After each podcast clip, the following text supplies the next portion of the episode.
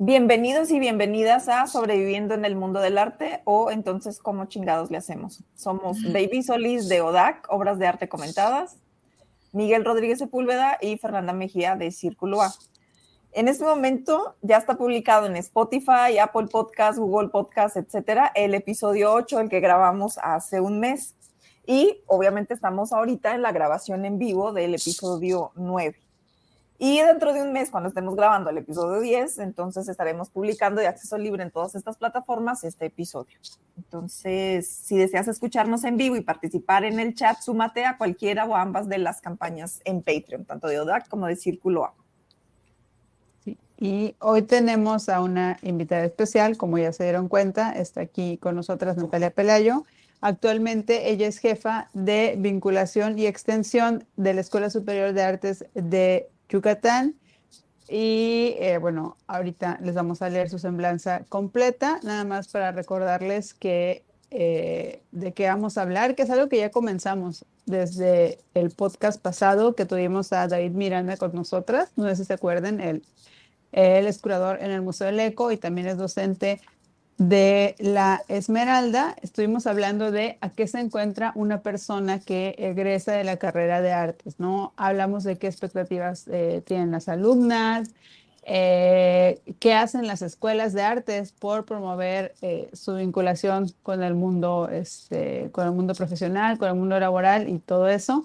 Y hoy vamos a verlo desde la perspectiva de Natalia Pelayo, que ella justamente se dedica en específico a la vinculación en la ESAI y también se nos hace importante hablarlo con Natalia porque como sabrán no es lo mismo eh, la perspectiva desde la Ciudad de México que tiene una escena artística muy grande y eh, muchas galerías, uno con una dinámica muy particular que es diferente a la dinámica de Guadalajara, que es diferente a la dinámica de Ciudad Mante, eh, Tamaulipas, entonces, bueno, vamos a hablar ella cómo lo ve desde Mérida, Yucatán. Y no sé si quieras, Fer. Eh, sí. Eh, pues bienvenida Natalia, aquí les leo su semblanza. Eh, Natalia es licenciada en Estudios y Gestión de la Cultura de la Universidad del Claustro de Sor Juana. Se especializa en relaciones públicas, desenvolviéndose en proyectos y organizaciones de cine, fotografía, teatro, danza y editorial. Actualmente es la jefa de vinculación y extensión de la Escuela Superior de Artes de Yucatán donde se atienden los programas de emprendimiento cultural, autoempleo y autofinanciamiento, la bolsa de trabajo, el servicio social, la movilidad académica y seguimiento a personas egresadas. La Escuela Superior de Artes de Yucatán, ESAI, es una institución pública de educación superior del gobierno del estado de Yucatán, con el objetivo de formar personas profesionistas, creadoras, ejecutantes, críticas, investigadoras, docentes, promotoras y gestoras culturales Actualmente ofrece las licenciaturas en artes musicales, artes visuales, danza contemporánea, docencia de la danza clásica y teatro, las maestrías en artes, artes musicales y dirección de escena, así como un programa de educación continua.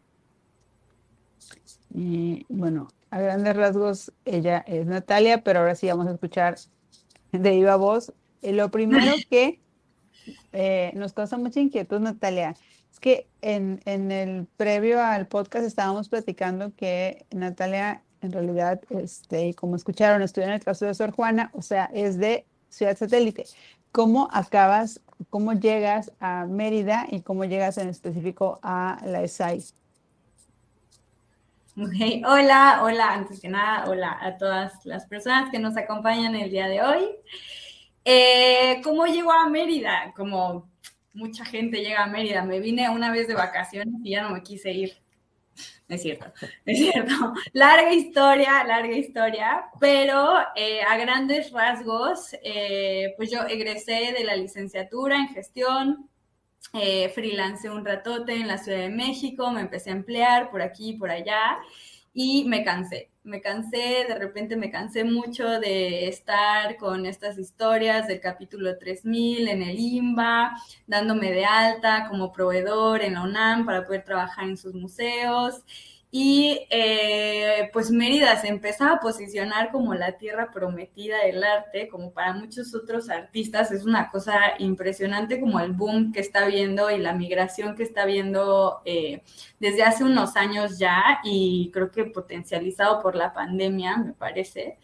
Em, y eh, bueno, tuve la oportunidad de poderme mudar, ¿no? en su momento y llegué aquí pues a buscar a buscar. En realidad no me vine como con, una, con un trabajo este, asegurado. Tenía yo la idea de que pues no conozco a nadie, eh, no sé cómo es el sector aquí, no sé cuáles son las comunidades artísticas que están activas y entonces dije, bueno, como buena gestora cultural, más allá de, ir y... Eh, tal vez ir a tocar puertas en instituciones directamente, pues me interesaba más empezar a voluntariar en colectivos o directamente con distintas personas artistas y entonces empecé a hacer pues un mapeo de lo que había, ¿no?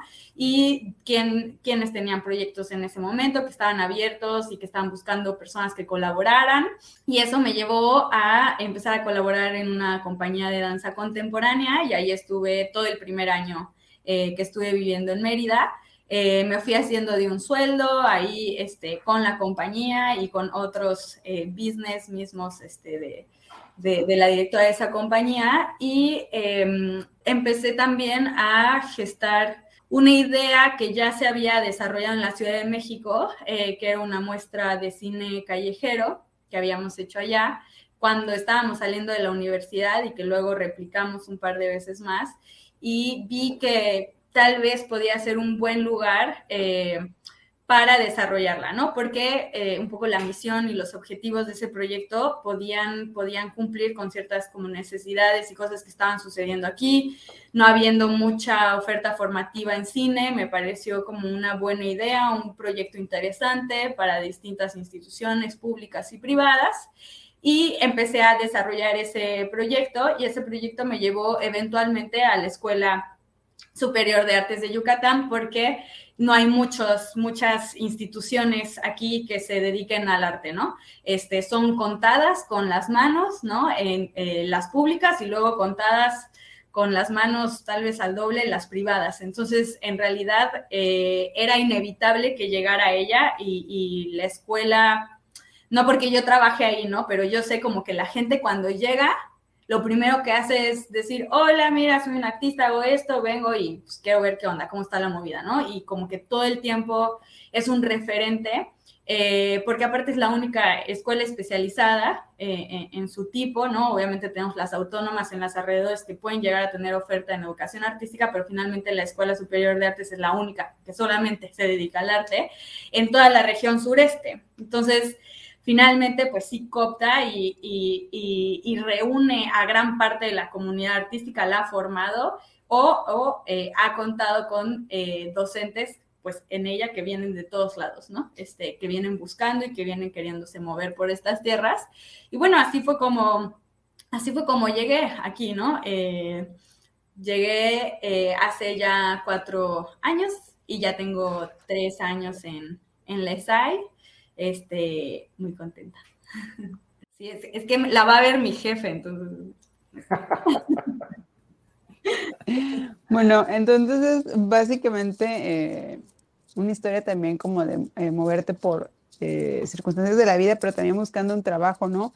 Pero antes, antes de eso, de cómo llegas a la ESAI, cómo una persona ajena al mundo del arte, que es también algo que platicábamos de forma previa, eh, como tú misma dijiste, ¿no? Me recuerdo mucho eso, una persona clase mediera de ciudad satélite, que en su familia nadie se dedica a eso y no es como que crece como mucho contacto del arte, ¿cómo es que se entera eh, que existe la posibilidad de estudiar arte como una carrera universitaria? Porque, por ejemplo, a mí me pasa que yo estudié contabilidad como carrera universitaria y siempre me preguntan como, ¿por qué estudio contabilidad? Y yo, pues es que también no tenía como más opciones, es lo mismo, o sea, yo no sabía ni siquiera cuando tenía que escoger una carrera universitaria que existía historia del arte, porque igual, bueno, en Tampico no existía, y tampoco tenía como pues, gente que me dijera, ah, pues si te gusta el arte, pero no quieres producir, está la historia, ¿no? O está la gestión. Entonces, eh, eh, ¿cómo, ¿cómo sucedió contigo?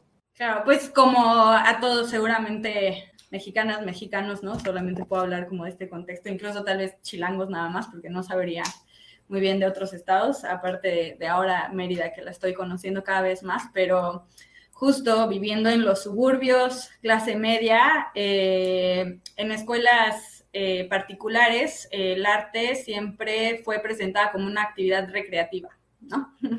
Era una o dos horas a la semana y FinSan se acabó. Y antes de eso, pues eh, eh, también en mi casa, en mi familia, pues era, tienes que hacer algo en las tardes y pues decide qué quieres hacer, sea deportivo, sea artístico y lo tienes, ¿no? Para mí ya, de entrada, haber tenido ese acercamiento, por más pobre que, nos pueda parecer ahora, pues era un acercamiento, ¿no? No estoy segura que otros hayan tenido esos acercamientos siquiera, ¿no? Em, de otros estratos sociales tal vez o de otros lugares. Eh, entonces, bueno, siempre tuve una afinidad con las artes y a mí, como a ti, nunca se me presentó la opción de formarme en las artes eh, como una vía profesional, como algo de lo que podía vivir, como algo a lo que me podía dedicar, ¿no? Incluso eligiendo la licenciatura que elegí, eh, ya sabiendo que existía algo así como que se llamaba la licenciatura en gestión eh, de las artes, yo seguía sin saber que existían licenciaturas en artes. O sea, yo no tenía idea, por supuesto, que existían eh, los bachilleratos especializados en artes, no sabía que existían las escuelas superiores nacionales del IMBA, no conocía este, este cosmos que, que ahora conozco muy bien por, por el lugar en donde trabajo, porque ni siquiera estoy segura, por ejemplo, que, los estudiantes del ESAI este, la conozcan, conozcan todo el cosmos de posibilidades, ¿no? Que es un poco también parte de la labor que hago en el departamento, pero justamente eh, yo sí me perdí ese tren. Eh, yo todavía digo, seré artista, como que me dan ganas, me quedé con las ganas, me voy a quedar con las ganas toda mi vida, ¿no? De, y, y siempre, ¿no? Siempre he buscado producir, he hecho dos, tres cositas, pero también tuve la oportunidad de, pues, me dijeron mis papás a qué te vas a dedicar, yo todas las opciones que me parecían aparentes en el mundo en el que yo me encontraba, que era, o eres abogado, o eres doctor, o eres, este, te dedicas al marketing y a la comunicación si eres una persona creativa, ¿no? Este, y o eres arquitecta también, ¿no? Y párale de contar, o sea, tipo, ahí se acababa el espectro de la creatividad para, para las personas que estamos buscando un poco algo aparte de, de, esas grandes profesiones que son súper respetables, pero que finalmente a mí y a muchos, pues nada que ver, ¿no? O sea, nunca nos hablaron, nunca fui buena en la escuela, nunca entendí nada de lo que me estaban hablando en química, en física, en matemáticas, no tenía ni idea de nada, yo siempre vivía en otro mundo. Entonces, bueno, Total que me metí a ver la oferta de, de las universidades, o sea, pues así como más, ¿no? O sea, un poco de las que sabía que existían y empecé a buscar cosas hacia... Yo ya, pues en la, en la, en la preparatoria, eh, había tenido mis acercamientos con la antropología, con la sociología, entonces empecé a buscar por ahí, ¿no? Dije, bueno, algo, algo hacia allá. Me di obviamente con Filos, con la Facultad de Filosofía de la UNAM, que es también como un referente nacional, ¿no? Este, y empecé a buscar ahí cuál era la oferta y fue que di con este nombre súper bizarro, que todavía a la fecha mis papás es así que, ah, Natalia es gestora cultural, ¿y a qué se dedica? Pues algo así como del arte, este no sé, que ella te platique, ¿no? O sea, como que sigue siendo un, un concepto un poco extraño todavía en mi familia, ¿no? Y en mi contexto inmediato. Y di con la gestión cultural y fue el programa de la UNAM el, que primero conocí y me pareció súper interesante, hablaba mucho como de, de, mis intereses de ese momento y ya teniendo el nombre empecé a buscar qué otras universidades eh, tenían esta oferta y bueno, di con eh, la oferta que tenía el claustro de Sor Juana, que me pareció muy interesante porque yo teniendo esta afinidad hacia las artes que nunca había logrado acabar de desarrollar o que yo sentía pues que no, nomás no, era buena en nada, tenía dos pies izquierdos, no entendía de profundidad en el papel, no entendía las notas en la guitarra, no entendía nada nunca, pero aún así estaba yo, mira, ahí de aferres, aferres, cero memoria como para el teatro, pánico escénico, entonces decía, bueno, qué me voy a dedicar si de plano no doy una en ninguna de las disciplinas? Y de repente veo este programa muy específico, a diferencia de todos los otros eh, que existen en gestión cultural, que sí tiene una afinidad hacia las artes, ¿no? Y entonces tiene dentro de su plan, pues, una revisión teórica de todas las artes, ¿no? No es práctica, pero es teórica y, y ahí fue donde dije, bueno, esto, esto es algo que me gusta, que me interesa. Y yo viví eh, la universidad como si fuera una prepa, porque en realidad era un, es un programa súper extenso que lo único que hizo fue abrirme el panorama, ¿no? Y hacerme ver que existe todo un mundo al que nunca había tenido acceso, ¿no? Y que hay muchas posibilidades de profesionalización dentro de este mundo. Y entonces, antes de salir de la universidad, dijimos, bueno, pues qué padre, ¿verdad? Qué padre las artes y la danza y la gestión y la producción de eventos. ¿Y ahora qué nos vamos a dedicar? ¿A qué nos vamos a dedicar? Y... Eh, por mi servicio social, eh, di con el Museo Universitario del Chopo y ahí fue donde acabé de especializarme en realidad, ahí fue donde encontré mi vocación, ¿no? Que ahí voy a hacer un punto sobre el ahí eh, que luego podemos regresar, que es el programa de servicio social que también lleva mi departamento, ¿no? En la ESAI y la relevancia en la inserción laboral, ¿no? Del servicio social.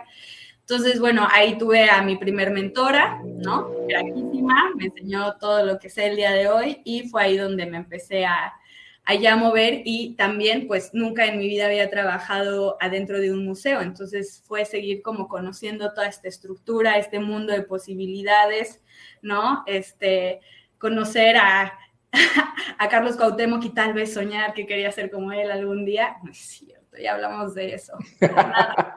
para nada, pero bueno, saber que existía y echarnos unas maromas de la risa con las noticias y con Abelina querida y así. Entonces, bueno, conocer todo ese mundo, ¿no? Y entrar a él y, y pues de ahí, pues, para el real, ¿no? Pues un poco contestaste la, la siguiente pregunta que teníamos preparada, eh, que es, eh, pues, ¿qué conocimientos adquiriste en la escuela que hoy te son útiles y que, te, y que, y que sientes que te faltó. O sea, de, alguna manera tú has así como eh, hablado del programa eh, curricular que cursaste, ¿no? En la, en la licenciatura, que sí te dio un panorama como muy amplio de, de las artes. Eh, y una formación teórica, una base teórica importante, y luego está el servicio social del Museo del Chopo, que, que ya sobre la práctica, ¿no?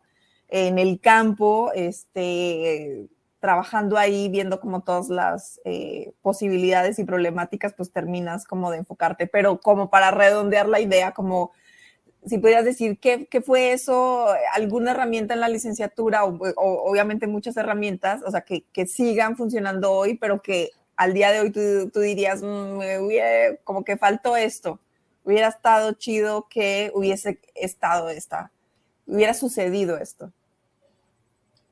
Claro, pues em, creo que las dos así que más han impactado y que, o sea, teníamos obviamente, pues todo, durante toda la carrera una clase dedicada a los estudios culturales, ¿no? Y pues los estudios culturales eh, son una rama de la antropología que se pusieron a jugar con distintas metodologías y entonces, bueno, durante toda la carrera las estuvimos viendo y creo que esa fue fundamental para eh, poder tener una práctica crítica, ¿no? Eh, entender desde dónde estoy moviéndome yo, desde dónde me posiciono cuando planteo proyectos o eh, dónde se está posicionando el otro tal vez, o pues dónde se debería de posicionar la universidad para, ¿no?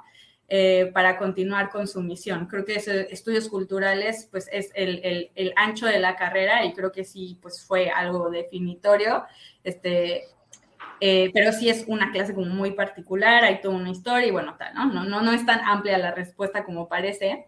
Y la segunda que creo que también definió y ha definido hasta ahora y me he seguido... Em, actualizando alrededor de eso y que creo que incluso ya hoy en día ese concepto ya no está vigente, es una clase de formación de públicos, ¿no?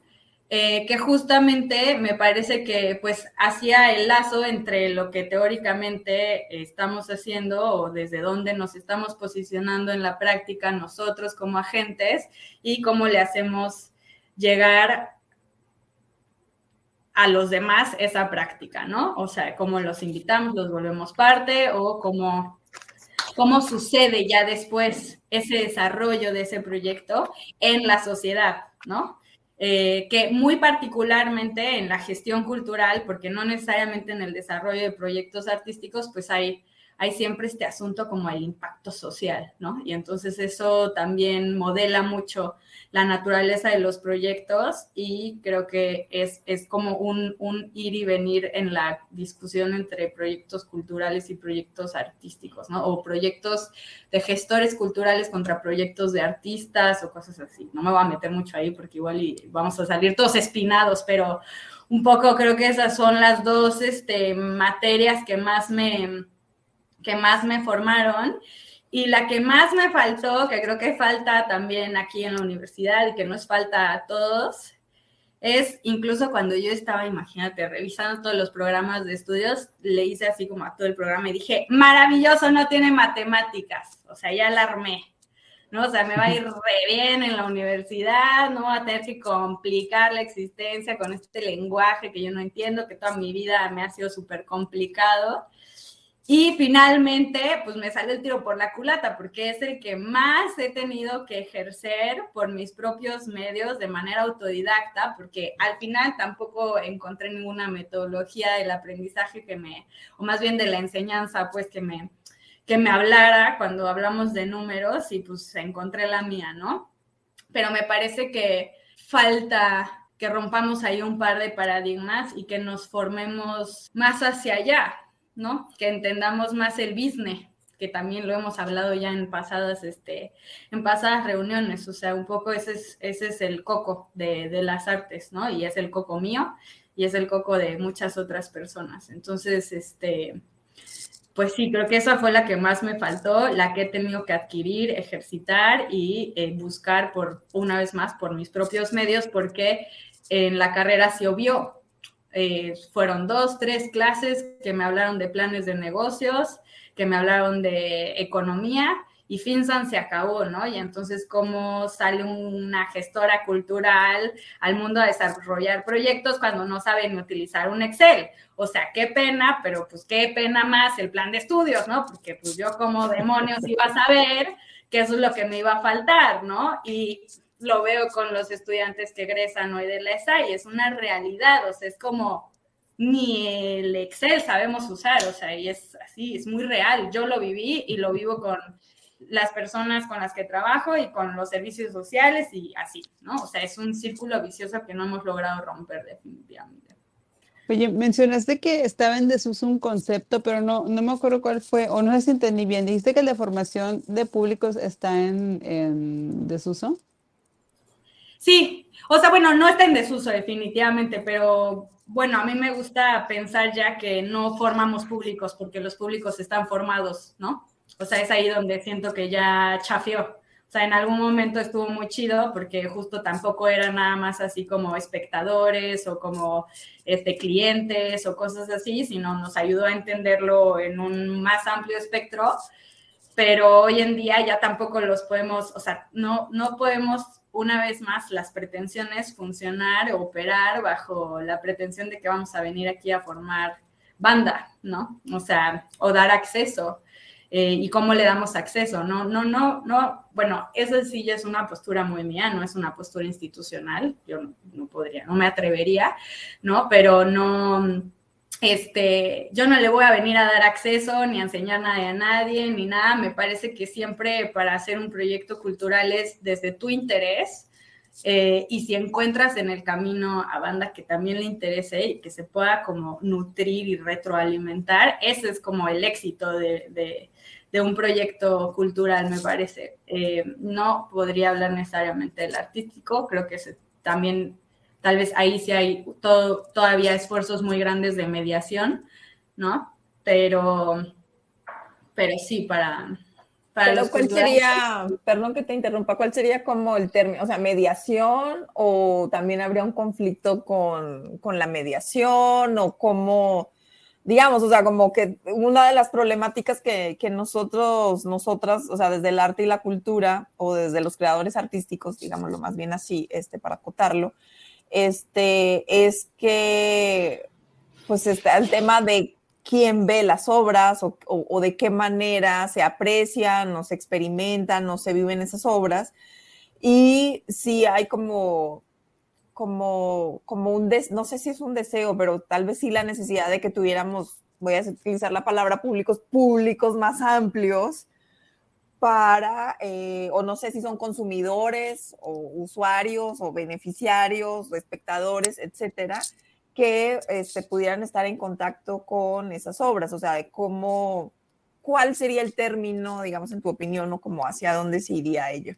Eh, sí, así, mega gol. Gol, gol, gol. Porque no estoy, yo pienso también pensar en los usuarios, como bien dices, ¿no? Finalmente interactúan, interactúan y entonces podemos, podemos pensar en algo así, pero mm, creo que en, en, en el museo, por ser la institución que es, sí todavía se necesitan mediadores, aunque, aunque en otros círculos podamos pensar que eso ya no es pero porque el museo tiene su naturaleza muy inflexible y muy a su manera de presentar las obras y de pensar la obra en el, en el cuadro blanco, en el, en el cubo blanco, ¿no? Y entonces sí necesitas mediadores, ¿no? O sea, pero necesitas mediadores no por la naturaleza de la obra, sino por la naturaleza de la institución donde se está presentando la obra.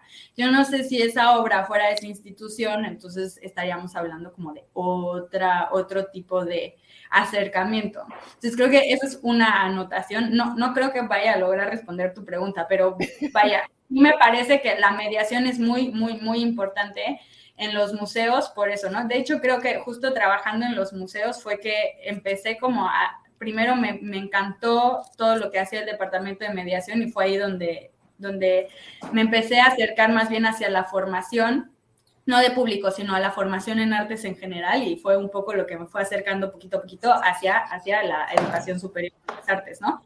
Pero, eh, bueno, eso es una cosa, ¿no? O sea, la naturaleza de la institución y el espacio donde se está presentando esa pieza sí necesita de la mediación, ¿no? Pero no porque la obra no sea accesible o porque tenga, o sea, ¿no?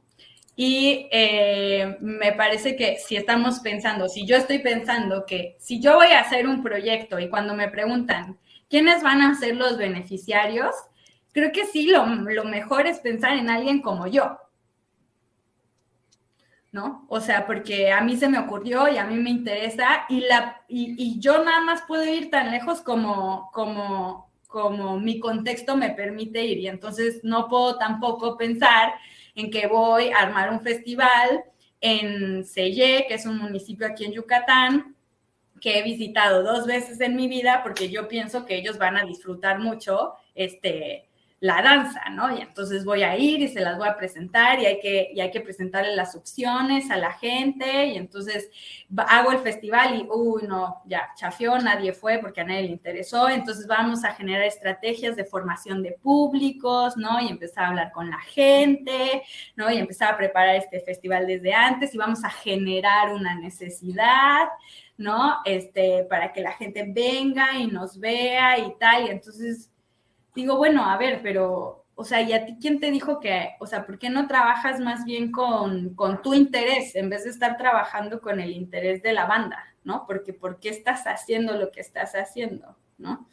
¿A quién le quieres hablar con esto? O sea, en, en la muestra de cine callejero, una, en una clase magistral de dirección le preguntaba este, un chavo al director, le decía, es que eh, le decía, ¿cómo le hago para que mi película llegue a Cinemex?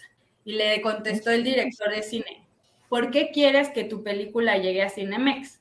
O sea, ¿por qué no mejor te preguntas antes, para, o sea, ¿quién quieres que vea esta película? ¿Realmente es la gente que va a Cinemex? Digo, sí, sí, todo bien, o sea, y te doy el camino, ¿no? O sea, platiquemos de ese camino, pero antes de esa aspiración, ¿no? Que hablábamos hace rato, este, conoce tú por qué quieres hablar de lo que quieres hablar y a quién le quieres hablar con esto, a quién le quieres transmitir el mensaje. Y eso te va a permitir definir en qué lugar lo quieres exhibir, ¿no? Y eso va a permitirnos eh, entender cuál es la dinámica con el público, el usuario, el cliente, el consumidor, ¿no? Creo que es flexible, no es que haya un, haya un nuevo paradigma para todos, sino que más bien no nada más es definir el beneficiario ni nuestras pretensiones, sino también este, el espacio donde exhibimos, o sea, todo va junto, ¿no? O sea, no puedes acabar de definir el proyecto sin acabar de definir tu público, sin acabar de definir el, el lugar en donde lo vas a exponer, sin acabar de definir, bueno, ¿no? Este, como que cuando vemos el listado así de, de las cosas que tenemos que entregar para el proyecto del FONCA, te lo pone en lineal y es la mentira más grande del universo, o sea, la generación de un proyecto nunca va a ser lineal, ¿no? O sea, contestar esas preguntas siempre va a ser un ir y venir entre esos puntos. Entonces, bueno, ya me, ya me super alargué, creo que no me seguí el pero me parece que un poco va hacia allá. Bueno, pero me parece interesante todo esto porque, o sea, porque en realidad ahí están muchos conflictos que surgen durante la práctica misma, o sea, en nuestro ejercicio profesional, ¿no? Y que, por ejemplo, ya que mencionaste el FONCA, o sea, que de alguna manera parte como de, de las habilidades que tienes que aprender, no sé, ya sea en la licenciatura o después con la experiencia, etcétera, es de qué manera formateas, o sea, o de qué manera tú adaptas, ¿no? O sea, como que tú tienes tu proceso creativo que definitivamente no es lineal, porque suceden muchas cosas. Tú, tú, tienes un punto de partida y tú dices, no, pues voy a, yo creo que voy a llegar no sé, eh, voy a llegar, es decir, voy a hacer creo que cinco obras que tienen más o menos estas características, podría visualizar algo así, eh, pero pues no sabes al final qué es lo que va a resultar, o sea, qué cosas te vas a encontrar en el camino, porque el azar, aunque tú tienes un proyecto de investigación y estás leyendo una serie de cosas, pues también ahí van a surgir nuevas ideas, etcétera, pero sí tener esa capacidad de formatear todo eso, o sea, como de encasillarlo o encajonarlo en ese formato que te piden, o sea, como en esa estandarización para poder evaluar, que es todo un tema que podría ser todo un tema de discusión, evaluar un proyecto y evaluar la habilidad de alguien para desarrollar esa idea creativa, no sé. O sea, sí es como que, que hace parte como de esas eh, habilidades adquirir eh, y que duelen, y que es una de las dolorosas, ¿no? O sea, porque es como de, ¿por qué no, por qué no me aceptan? O sea, es como que mi obra les parece buena, pero no me aceptan en el proyecto y es como de, como que son, son como dos cosas que van como, no sé, paralelas o como que a veces no se cruzan, no sé, es bien raro. Como, sí, es como que el proyecto es una obra en sí misma, ¿no? O sea, es todo un proceso argumentativo, es un, es un monstruo vivo que cambia con el tiempo, conforme lo vas masticando y pasa al siguiente punto, y, o sea, es, es, es, el mismo proceso creativo que a la hora de producir una, una obra artística, ¿no? Bueno, vamos a decirlo. Sí, sí, sí. sí. Sí, a mí, yo me quedo pensando en lo que decías eh, cuando, cuando escogiste la carrera, que estabas contenta porque iba a ser como sin matemáticas y, y, más bien teórica que práctica, pero pues obviamente a la hora de salir es tómala, pues todas las carreras, por muy teóricas que sean, tienes que hacer una práctica, o sea, para eso, para eso te estás preparando, ¿no? Este, y bueno, y ahorita desde el, desde el ESAI, más allá de las prácticas profesionales que también las llevas en el departamento, ¿qué, qué, cosas estás incluyendo para preparar a las chicas y chicos que van saliendo como para que no tengan como este encontronazo de, de, pensar que todo iba a ser teórico y, y, que lleguen a las prácticas, ¿no? De reales. Claro, bueno, entonces esa es, esa es una de las preguntas, ¿no? ¿A qué nos dedicamos en, vinculación y extensión? Em, eh, justamente, bueno, nada más, nota al pie, por ejemplo, en LESAI no tenemos prácticas profesionales. Y fue muy chistoso eh, la toma de decisión de, de, esto. No es un no, no es que nunca vaya a ver, pero se hizo todo un diagnóstico y nos dimos cuenta que no había un contexto ni dentro de la universidad ni fuera para que pudiéramos nosotros eh, proponer un programa de prácticas profesionales, ¿no? Entendiéndolo desde cómo lo plantea vamos a decir, como la normativa de la educación superior, pero también de cuáles eran, cuáles eran los impactos que podía tener eh, tener un programa de prácticas profesionales. Y en el contexto en el que estamos aquí, en Mérida y en LESAI, tener prácticas profesionales significaba eh, jugar en contra de la empleabilidad de, los, eh, de las personas, estudiantes y egresadas de LESAI. En este punto en el que nos encontramos hoy en la universidad. Y entonces, al no ser un requerimiento de ninguno de los, de ninguna de las organizaciones acreditadoras de planes académicos de, educación superior, decidimos no ponerlo porque de acuerdo a nuestro diagnóstico era jugarnos en contra y jugarle en contra a las personas egresadas, ¿no? Entonces, sí tenemos más bien servicio social que finalmente cuidamos mucho para para no jugar en contra de esto mismo de la empleabilidad. Pero bueno, esa era como paréntesis que creo que es importante mencionar. Eh, eh, nada más de la pregunta de Ramón, las prácticas profesionales es el servicio profesional universitario. Hay que entender, todas las universidades tienen nombres distintos para estos programas, no puede variar, pero en realidad lo que existe es servicio social, prácticas profesionales y estancias profesionales todas tienen una naturaleza distinta y se aplican de distintas formas dependiendo del tamaño de la universidad y del programa y de lo que se requiera y así. Este, normalmente lo que sí es importante y lo que sí de diferencia es que las prácticas profesionales siempre están, siempre son parte del plan académico, o sea, son una actividad curricular. El servicio social es un requerimiento para la titulación y es una retribución a la sociedad, no es parte de una actividad formativa curricular como sí lo son las prácticas profesionales. Entonces, bueno, terminología, ¿no? Pero, este, que qué iba yo a saber cuando estaba estudiando en la universidad, que iba a conocer. Eh, pero justo en el departamento, a mí me gusta pensar que el departamento ve todo lo que tiene que ver con vida profesional estudiantil. Em, ¿Y qué es esto de la vida profesional estudiantil? Bueno, pues es todo esto que te prepara para salir al mundo y bueno, chiquita misión la que nos pusimos encima, pero al final lo que, lo que da eh, en el departamento son todos esos servicios externos que acompañan la formación académica a los estudiantes, ¿no? Entonces, el programa, los dos programas más grandes que tenemos son el programa de servicio social, como ya lo mencionamos, y el programa de movilidad. Y después tenemos otros programas que son nacientes, que llevamos un ratito trabajando, pero que son nuevos porque no se entendía tampoco desde ahí.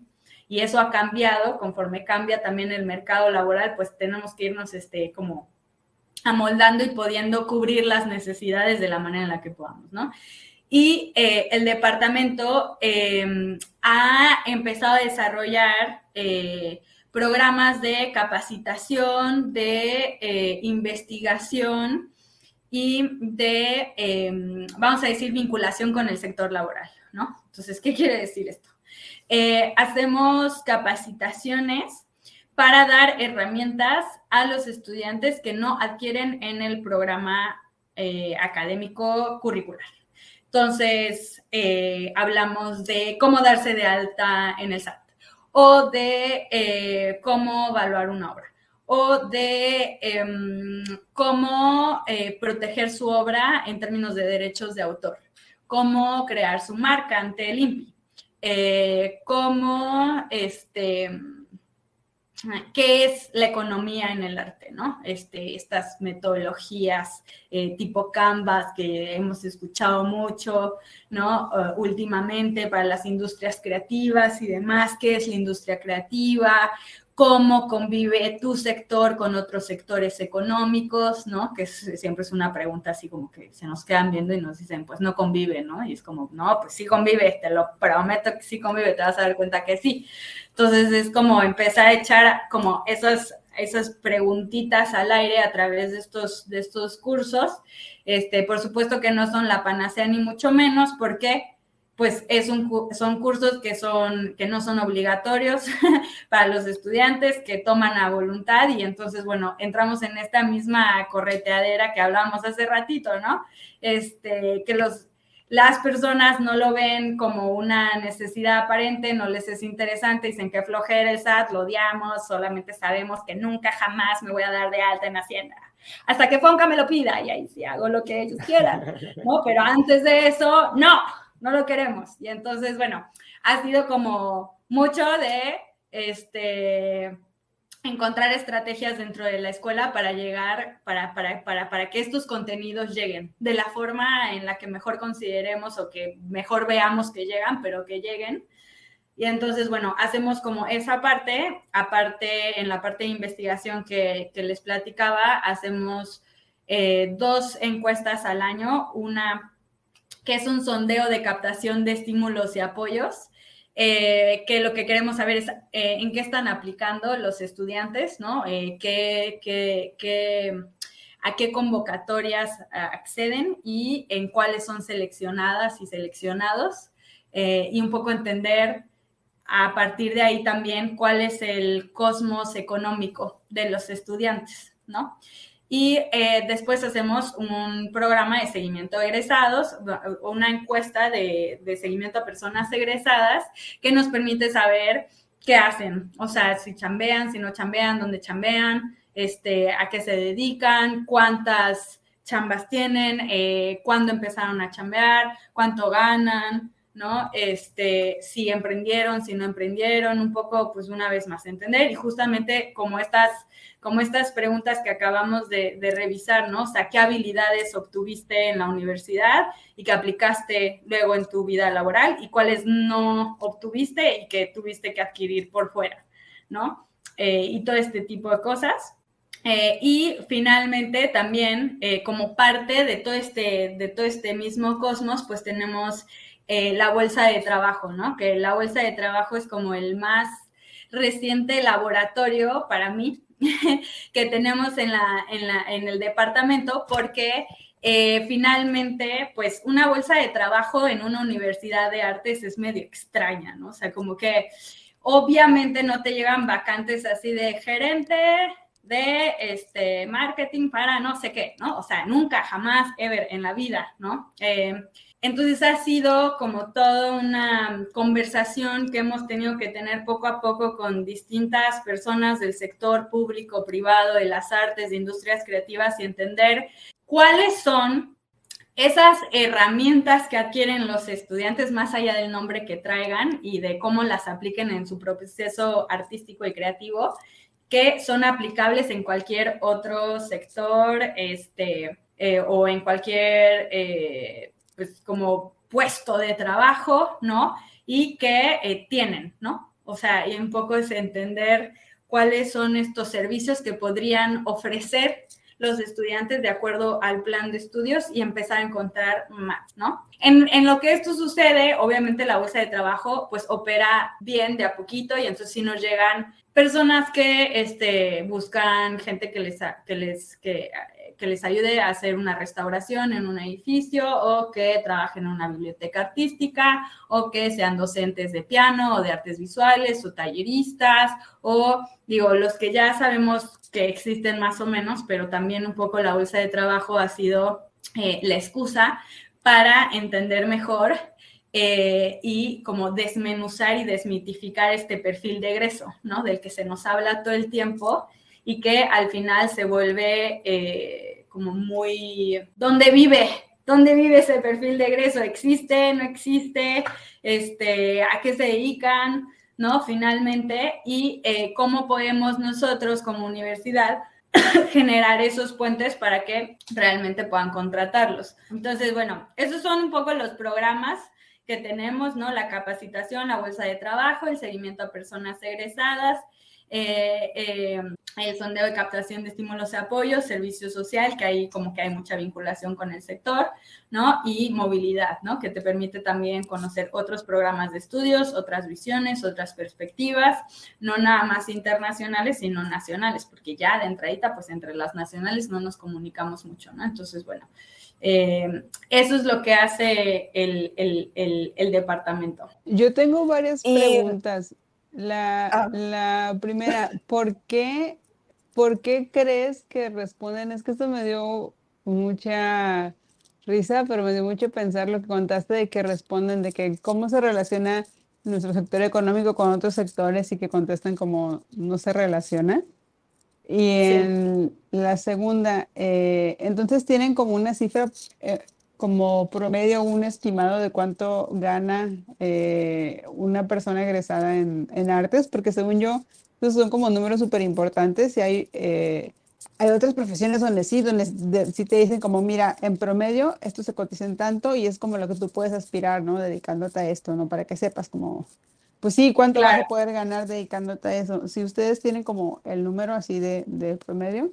Claro, em, sí, les voy a dar la cifra y nada más hay que saber que estas cifras son de 2020 y eh, ahora en 2022 estamos haciendo una vez más este ejercicio, entonces seguramente esas cifras se actualizarán y seguramente también eh, se, se, verán como em, impactadas positiva o negativamente por pues, toda la pandemia que estamos viviendo el día de hoy, ¿no? Pero en su momento, cuando hicimos este estudio, eh, tuvimos que las personas egresadas de las licenciaturas eh, de la ESAI, o sea, artes musicales, artes visuales, danza, eh, docencia de la danza clásica, educación artística y em, y teatro ganaban en promedio 8.842 eh, pesos al mes. Suena así como que... Oye, pero viviendo, perdón te interrumpo, ¿viviendo ahí en Mérida o como... Viviendo en Mérida. Ok. Viviendo en Mérida, y para ponerlo en el contexto nacional, justamente eh, el Observatorio Laboral, en sus cifras igual del 2019 para la encuesta nacional de ocupación y empleo, decía que los profesionistas ocupados en bellas artes ganaban 8.999 en diseño 11.130, en música y artes escénicas 10.891 y en técnicas audiovisuales y producción de medios 10.707 y nada más les recuerdo el nuestro por, en, en, en, promedio de las licenciaturas estaba en 8.842. Entonces, eh, yo me sorprendí y al mismo tiempo me di cuenta que no estábamos muy por debajo de la media nacional. Sí, está, está así como de shock esos números, porque en realidad o sea, por ejemplo, Ciudad de México, ¿quién vive con eso al mes? Nadie, o sea. Nadie. Nadie. ¿Cuántos trabajos tienes que tener? Sí, fíjense, más, más peor, ahora sí que más peor aún. Eh, el promedio para las maestrías que tenemos está en 11.900 pesos al mes. O sea, es, es impactante. O sea, hoy en día en México yo creo que para todas, no nada más para las artes, las maestrías ya no te aseguran absolutamente nada y hasta, o sea, de repente estos programas de becas internacionales que te dicen, ve, estudia tu maestría y luego tienes que regresar a trabajar. Yo digo, ¿y a dónde van a regresar a trabajar? O sea, no, no estamos para nada ahí, ¿no? Y, y la, o sea, la perspectiva en México con una maestría es de 11.900 pesos. Tenemos la maestría en artes, la maestría en artes musicales, la maestría en dirección eh, escénica y teníamos antes una maestría en eh, enseñanza y producción de las artes visuales, que ya no está ahora, pero que estuvo incluida en este, en este sondeo, ¿no? Y que fue parte importante de, las respuestas acá que nos, que nos dejan en, el, en los 11 con maestría. Oye, casi tengo, tengo otra pregunta, porque el pues, gobierno es como el mayor empleador en arte y cultura. O sea, esas cifras son de, gente, de, personas que trabajan, o sea, está desglosado los, las personas que trabajan para gobierno versus las que trabajan en la iniciativa privada, o sea, o que son independientes, trabajadores independientes. Bueno, aunque en realidad todos somos trabajadores independientes y somos proveedores del gobierno, ¿no? Claro, sí, sí los hay. Mira, o sea, de acuerdo a estas mismas cifras, tenemos que el 60% de estas personas, el 60% trabaja en organizaciones públicas. Em, y entonces, bueno, eso nos está hablando de, como bien, como, como bien sospechaba, sí, sí, sí, efectivamente, este, casi todas están en el público, son muy mal pagadas, es una realidad. Eh, también es una realidad que en esta encuesta supimos que al, o sea, que el, de chance de darles bien la cifra, que el 62% de los encuestados eh, realiza más de una actividad, ¿no? Entonces, este 60%, eh, pues claro que no le alcanza con lo que le ganan, eh, con lo que ganan en, en, el público, este, y tienen que buscar otros ingresos, ¿no? Que es un poco también eh, desvergonzadamente el, discurso que, que se usa hoy en día en la educación superior, ¿no? Este, pues hoy ya no vives de un solo sueldo, tienes que buscar otras otras fuentes de ingreso y está muy bien. Dije desvergonzadamente, pero más bien, o sea, sin quitarle todo el aspecto como moral, ¿no? O sea, solamente es como, pues ya ni nos preocupamos, o sea, y es así como, pues así es, chavo, ¿no? O sea, olvídate de la seguridad social, olvídate de crecer en una empresa, olvídate de usar las herramientas, que, o sea, los conocimientos que adquiriste en la universidad para, porque vas a salir a los Hunger Games y pues que sobrevive el más fuerte, ¿no? Entonces, eh, pues está como muy, muy claramente puesto y comprobado que esto es una realidad, ¿no? Que está sucediendo. Sí, pues sí, ese como los números son, son muy duros y dolorosos. Son, son, dolorosos y otro que a mí me dolió mucho ver es que eh, también tenemos ya alrededor de un 60% eh, de las personas egresadas empleadas, empleadas que trabaja en una institución de educación.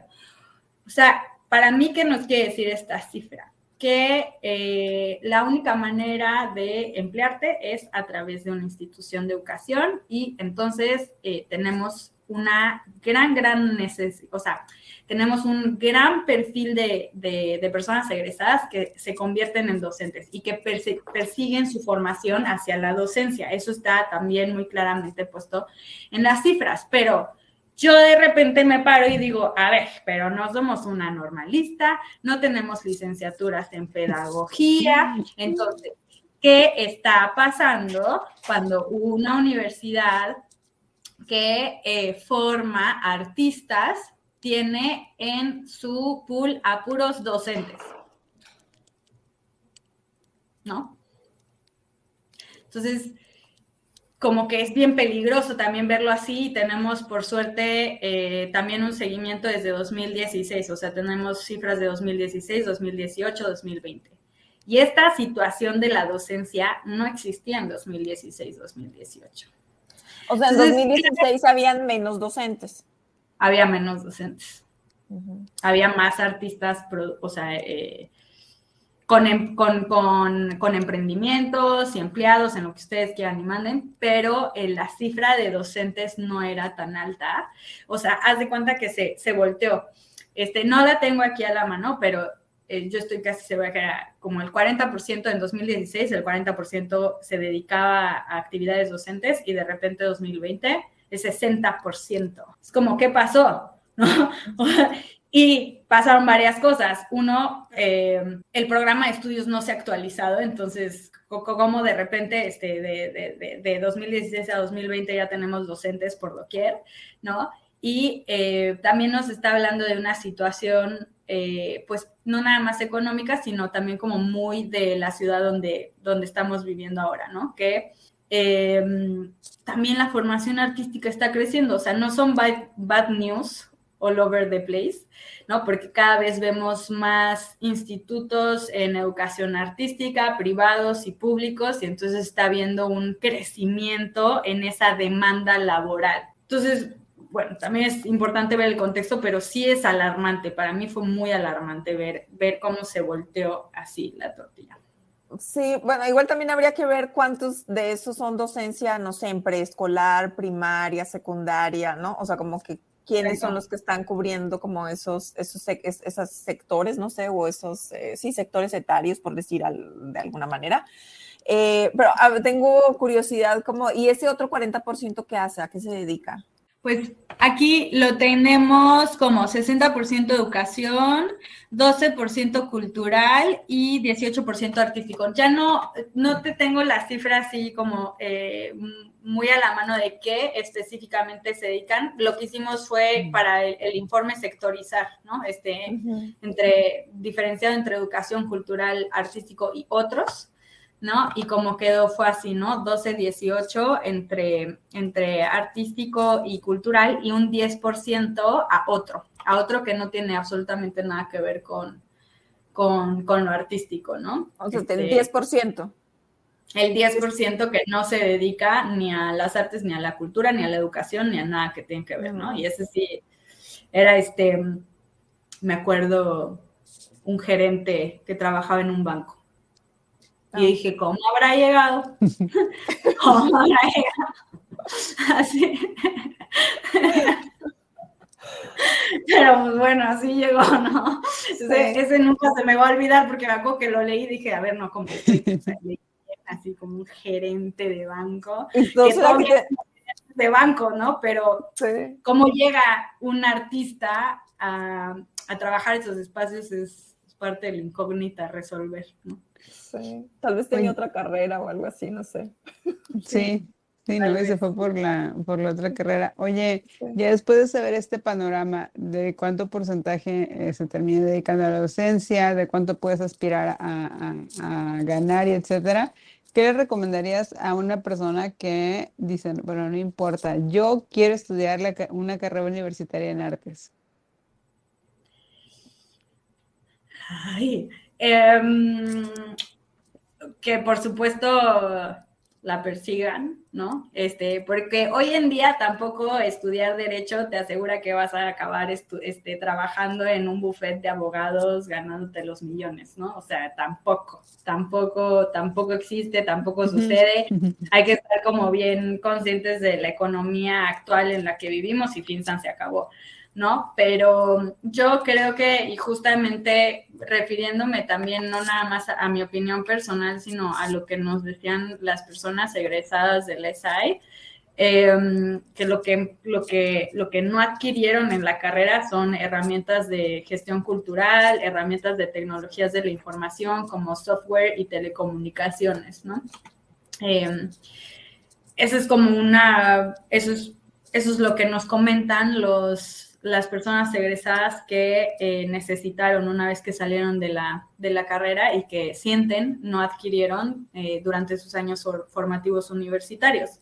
Se los, se los digo desde, el, desde el informe y ya me escucharon a mí de propia voz cómo me pasé por el arco del triunfo las matemáticas y planes de negocio y de repente pues nada, eso, te, te, te, te enfrentas con, con un mundo que tiene las reglas del juego bien claras, ¿no? O sea, tampoco hay como muchas, este, no hay muchas mentiras alrededor de eso, ¿no? O sea, vivimos en el mundo en el que vivimos y hay que saber, este, saber cuánto cobrar por los servicios que podemos brindar.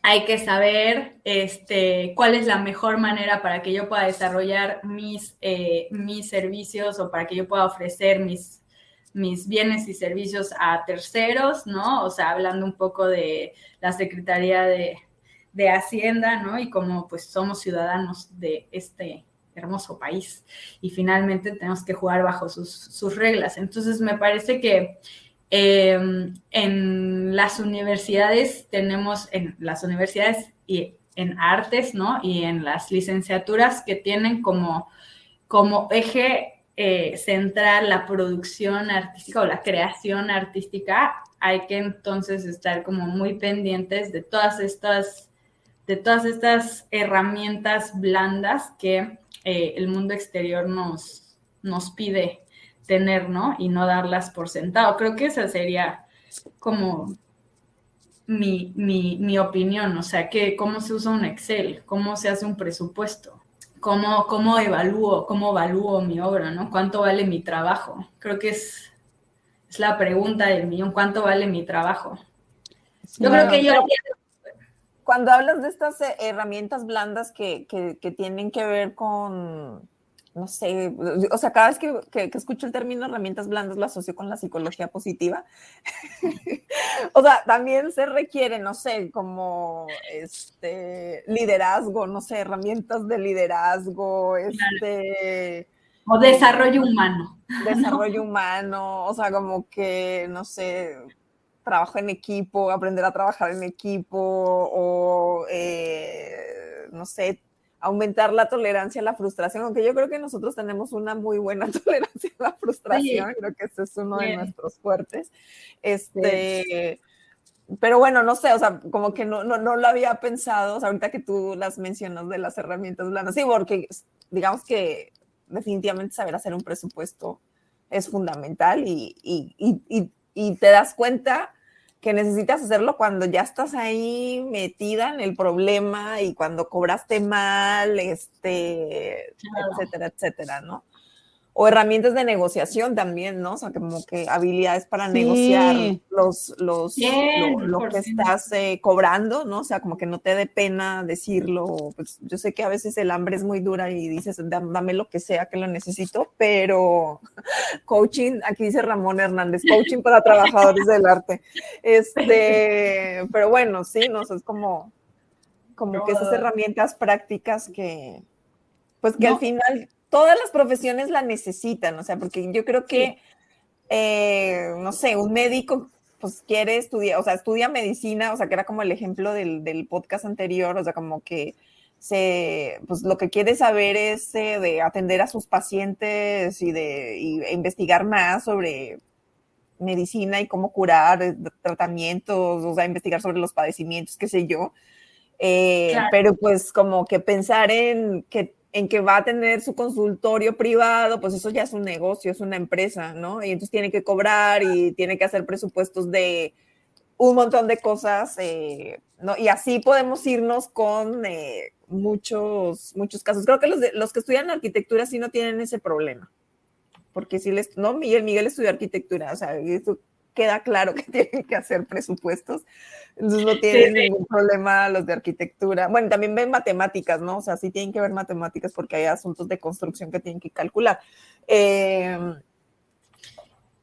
Claro, y ahí toda, es, un gran ejemplo porque eh, también, y Miguel nos dirá si estoy cayendo en un error, pero para mí que los arquitectos salen con una idea de que voy a salir y le voy a tener que chingar, y le voy a, o sea, voy a tener que ir y buscar obra, y como que es, un, es una carrera, la de arquitectura, que te prepara para salir y siempre andar como en este mindset de freelanceo, ¿no? O sea, como que Claro que siempre está la posibilidad este, y aspiración y querer de, tener un buffet o un este, estudio arquitectónico y tal, y lo que tú quieras y mandes, pero siento que traen una como filosofía muchísimo más al, estoy creando algo hermoso, estoy trabajando con el espacio, tengo un impacto social, pero de esto tengo que comer y esto vale la obra. Y es como bien, o sea, es muy claro, como que no hay discusión alrededor de eso cuando en el arte sí hay mucha discusión alrededor de cuánto vale tu trabajo, ¿no? Supongo que, bueno, no sé, hemos tenido seminarios y clases completas suponiendo por qué, pero no vamos a entrar en eso, pero eso es como lo que pasa, ¿no? Este, entonces, sí, eh, sí es, sí es este, eh, respondiendo un poco a tu pregunta, por ejemplo, ahora estamos pasando por un proceso de acreditación con una de las licenciaturas y entonces te dan un formato kilométrico de todo lo que tiene que tener tu programa eh, académico para acreditarte, ¿no?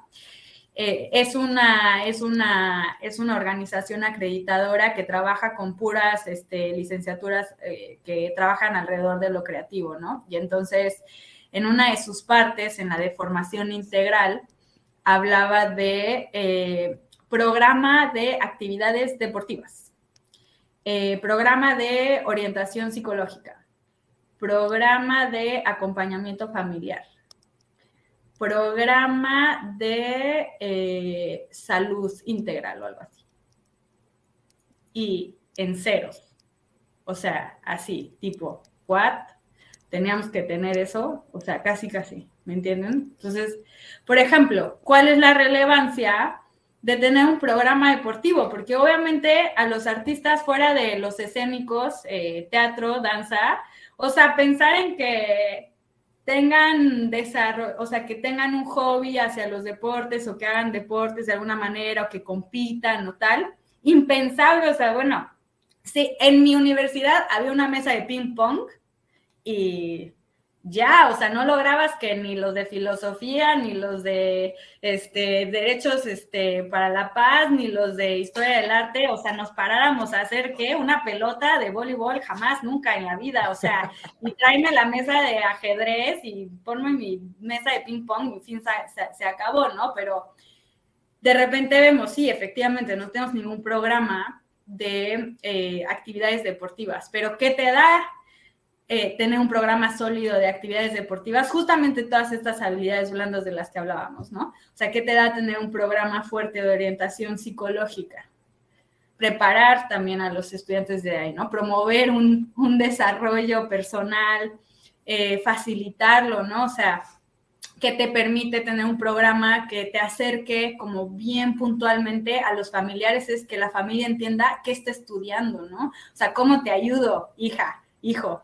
O sea, ¿cuál es el mundo al que te vas a enfrentar? Ven, o sea, desde el núcleo familiar te lo vamos a explicar, porque, o sea, ¿por qué, por, por qué este, hay una exigencia para los médicos desde la familia y las médicas y, y por qué esa exigencia no está en casa para los artistas? O sea, hay un entendimiento ahí que no está sucediendo, ¿no? Una cultura laboral o profesional que no está siendo trabajada, que me parece, y de acuerdo a estos organismos este, acreditadores, sí es responsabilidad de la universidad, ¿no? Entonces, eh, creo que hacia allá es donde está caminando la escuela. Somos una escuela chiquilla, eh, nueva, que ha crecido y ha crecido conforme a una necesidad bien específica del contexto en el que se encuentra. Y, ya estando listos para acreditarnos, es que también empezamos a, a, ver la necesidad y la importancia de tener un programa deportivo, ¿no? O sea, ¿en qué te va a ayudar un programa deportivo? Pues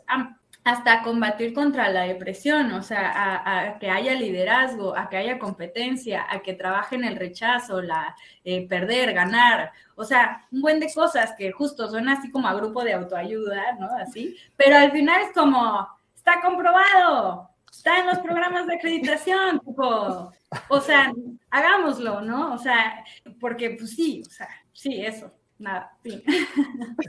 Oigan, pues ya, tenemos una hora y, varios minutos más. Creo que ya es hora de ir llegando a las conclusiones.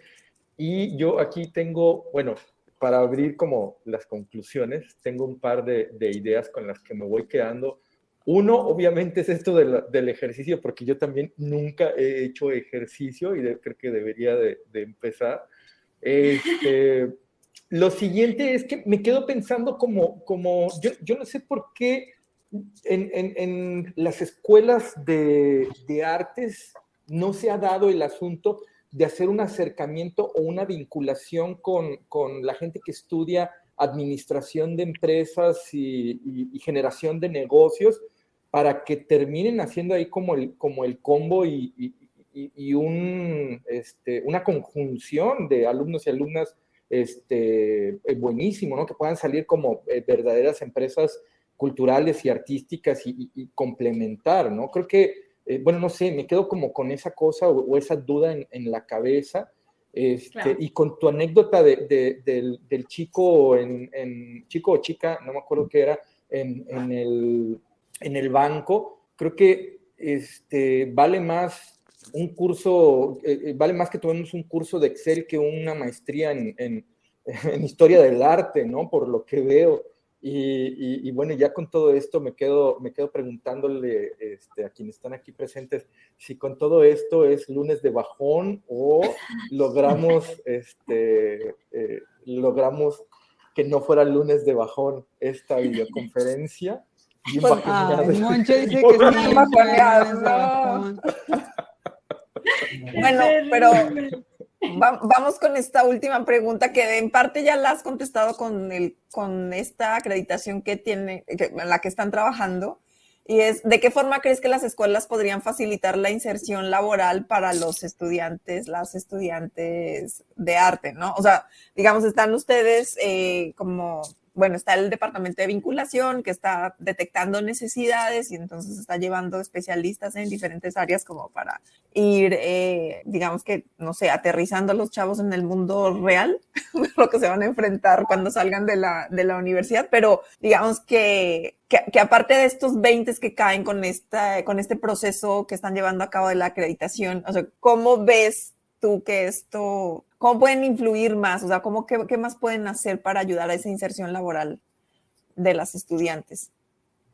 Pues me parece que con lo que hemos estado trabajando más desde el departamento y en todas las áreas es la sistematización de la información eh, dentro de la universidad. Nada, no se lo imaginaría, pero, o sea, las universidades tampoco lo tienen claro. O sea, como cómo le vas a dar claridad a tus estudiantes y a las personas egresadas si tú como universidad no sabes a qué mundo se van a enfrentar y no sabes cómo ha cambiado el perfil de egreso. Me parece que es como vital que la universidad también se entienda como un ente estudiante de su propio contexto contexto. Es como bien ñoño lo que estoy diciendo, pero es de verdad como para mí ha sido impactante que llegamos, o sea, llegué yo al departamento y no hay una sistematización de la información, no hay historia escrita. Aparte del expediente muerto de miles de miles de años y tal, ¿no? O sea, no hay un trabajo de investigación alrededor de esto.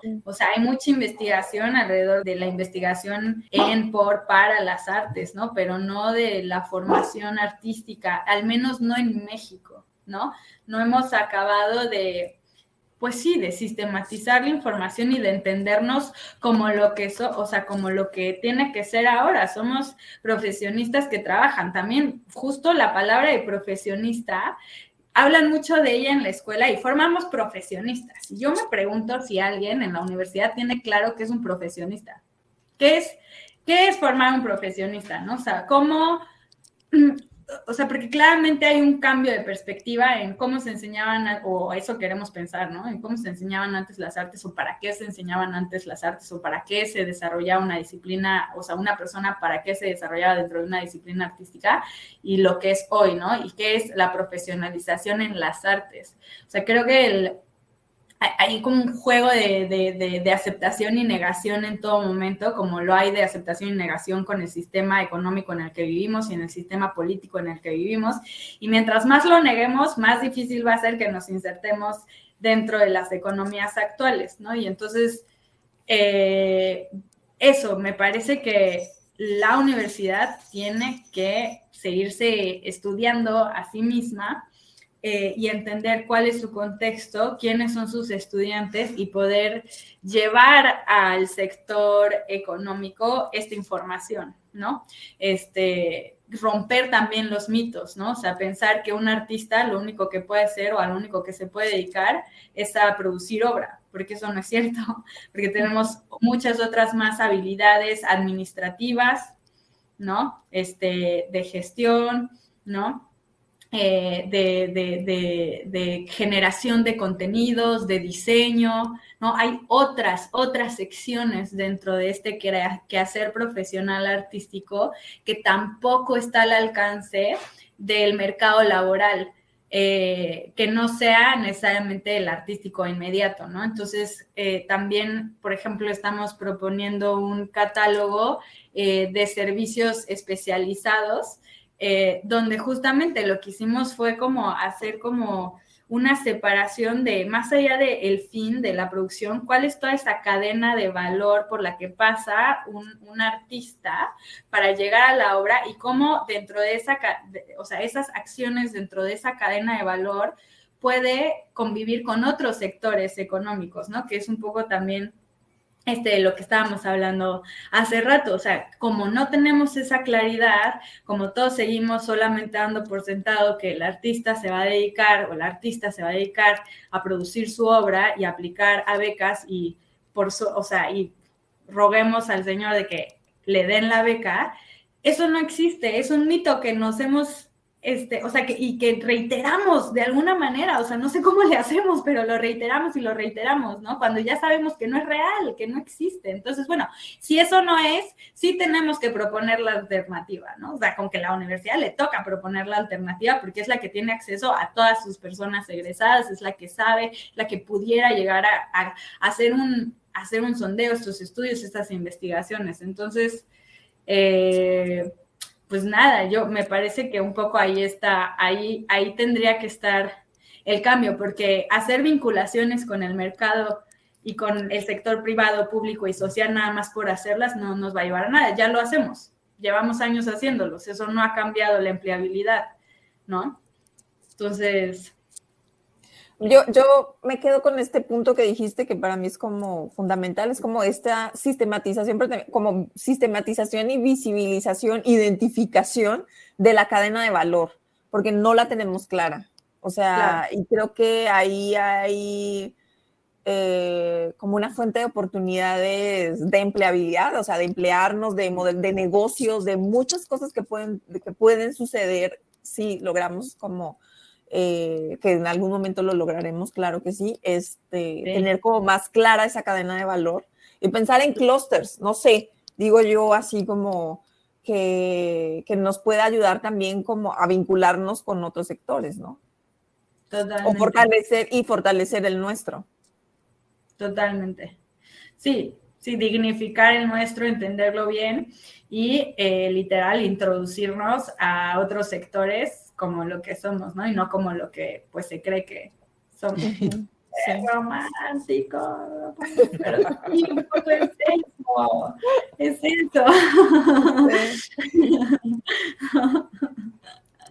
Pues bueno, creo que ya Miguel le está mandando unos mensajes de ya vamos en no sé cuántos minutos, entonces este pues yo creo que ya muchísimas gracias Natalia por estar aquí con nosotras, nosotros, por, por mostrarnos tu trabajo y todas estas reflexiones que has tenido ahí desde el Departamento de Vinculación de la SAI. Este, y, pues te deseamos, te deseamos, o sea, o yo personalmente te deseo muchos éxitos como en todas estas eh, labores que estás eh, haciendo ahí, ¿no? Que las puedas llevar a buen puerto. Muchas gracias, gracias a ustedes por el espacio y por este gran proyecto. La verdad es que soy fan número uno, escucha número uno y este y continuamos con estas conversaciones tan importantes. Muy bien, este, ¿qué digo ya al final o van a decir ustedes algo más? O ya, nos vamos. Eh, pues es que si empiezo a decir algo, ya vamos a salir de aquí como que las nueve. Entonces ya mejor, ya mañana les mando audios así de mis Cosas que me quedé pensando y así. Dice Beto que hablemos del dinero, que hoy no hemos hablado del dinero, pero ya esa queda para la siguiente. No, sí se habla del dinero, que hay que saber cuánto cobrar y eso, ¿no? Sí, sí se mencionó. Y también no, no hay que ser tacañas. Yo me he dado cuenta que en realidad eh, en el arte, no, es que genuinamente, pónganse a pensar en cuánto venden las obras las galerías, en cuánto venden, eh, no sé, ya seguir diciendo es que en el arte no hay dinero ya es más absurdo. Si se pueden pensar en cuánto vende una galería, en cuanto siempre las noticias que hay en el arte son sobre el dinero que mueve, ¿no? obviamente si hay esto un montón de dinero, el problema es que no está bien distribuido y también la gente que sí tiene como la oportunidad de pagar por las cosas no lo paga, ¿no? Por eso decirlo dejar de ser este tacañas, porque me puse a pensar así de, eh, las personas que sí sabemos cobrar, luego sí nos encontramos con el, es que eso está caro y es como, no, es que eso es lo que vale. Mi compañera hace el error de vender esto en 400 pesos, yo te lo estoy eh, vendiendo en lo, que, en lo que es y por eso les decía que ya yo no quería hablar porque me quedé así pensando en muchas cosas y ya, ya es hora de despedirnos. Bueno, pues entonces ya para no extendernos, pues nos vemos en la siguiente videoconferencia podcast que es el 29 de agosto a las 7 pm. Ya tengo ya abierto el, evento en Crowdcast. Y pues no sé, Miguel, si quieres nombrar a los Patreons que están conectados ahorita en vivo para darles sus, las gracias por su presencia, tú que los tienes. Está Tere, Ramón, Beto, Aarón, Gustavo, bueno, Natalie, Miguel, Osuna y ya, bueno, esos son los que todavía quedan. Ya ven que nos tardamos mucho, ya nos dejaron La mayoría. Nos van, nos van abandonando hacia el, hacia el final, ya después nos vuelven a escuchar. Eh, entonces, pues lo que siempre decimos, síganos en nuestros perfiles en Facebook e Instagram, que es Círculo A. Y pues, eh, no sé, baby, los tuyos. Este, Twitter, Instagram, Facebook, TikTok, obras de arte comentadas, todo pegado. Este, Natalia, ¿tienes tú alguna, no sé, o quieres promocionar los perfiles de la SAI o los tuyos? Sí, bueno, eh, la Escuela Superior de Artes de Yucatán, así nos encuentran en Facebook, Instagram y Twitter. Ahí se pueden enterar como toda la oferta académica y de educación continua. Y idealmente, como bien este, decías, sí vamos a empezar a publicar todos estos informes. Entonces, sí, espérenlos, ahí se enterarán de las publicaciones y con suerte podremos ir generando como esta, esta sistematización y visibilización de, la información. Súper. Estaremos pendientes de eso. Y pues bueno, gracias a ustedes, Patreons, podemos tener estos episodios de acceso libre en Spotify, Google Podcast, Apple Podcast. Entonces, en el caso de Círculo A, para los que están en el nivel convocatorias más taller semanal, les recuerdo que tienen acceso a todas las videoconferencias que hemos realizado en nuestro perfil de Crowdcast y también les quiero decir que a partir del 15 de agosto iniciamos el curso de comunicación para artistas y proyectos culturales. Las sesiones obviamente serán en vivo y quedarán grabadas para que la consulten en el momento que deseen. Este, pues no sé, baby, si tienes algo más que decir. Sí, sí, sí, un, anuncio. Igual, este, vamos a empezar un círculo de lecturas comentadas, el, la parte 2, eh, lo voy a dar yo. Y el tema va a ser policías y ladronas, quién puede hacer arte y quién puede cancelar a las personas que hacen arte. Y bueno, creo que con el título queda muy claro el, el, el, tema. Sí, vamos a leer sobre si puedes hacer arte, sobre el racismo, si no eres una artista racializada, eh, si toda tu identidad de género o toda tu identidad sexual o, eh, eh, determina el sentido de tu obra y como esos temas que siempre salen cuando hablamos de arte ahorita y empieza el 8 de agosto. Eh, bueno, en general métanse a, tiendas a tienda.abrazartecomentadas.com porque me imagino que cuando salga este podcast público ya haber empezado ¿no? el, este curso, pero igual seguramente va a haber otro. Y pueden entrar, ok, muy bien. Pues muchas gracias. Nos vemos la próxima. Muchas gracias, Natalia. Hasta la próxima. Hasta la próxima. Gracias a todos. Adiós. Gracias.